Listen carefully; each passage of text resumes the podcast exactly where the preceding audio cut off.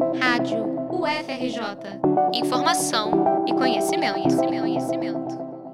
O Rádio Negro é o nome de uma exposição que está aberta ao público no Centro Federal de Educação Tecnológica do Rio de Janeiro, o Cefet. A mostra promete uma imersão nas histórias que fizeram e fazem sucesso nas rádios brasileiras. Pixinguinha, Elza Soares e Caio Prado são alguns dos homenageados. Com curadoria crítica da dramaturga Patti Lopes, o Rádio Negro celebra os 100 anos do veículo no Brasil, homenageando as vozes que emocionaram e seguem impactando ouvintes ao redor do país. De acordo com Patti, a exposição tem o objetivo de ressignificar a história do negro nas artes.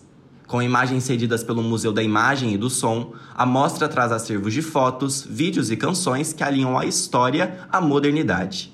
Cada obra tem um QR Code que, ao ser acionado pelo celular, reproduz canções do artista retratado, valorizando e perpetuando a memória. É recomendado que os visitantes levem seus fones de ouvido. A exposição audiovisual e imersiva é gratuita e pode ser visitada até o dia 6 de outubro, das 9 da manhã às 5 da tarde, na Galeria Cubo de Vidro, que está localizada na unidade Maracanã do Cefet. Com informações do Cefet Rio, reportagem de Luiz Gustavo Carmo para a Rádio FRJ.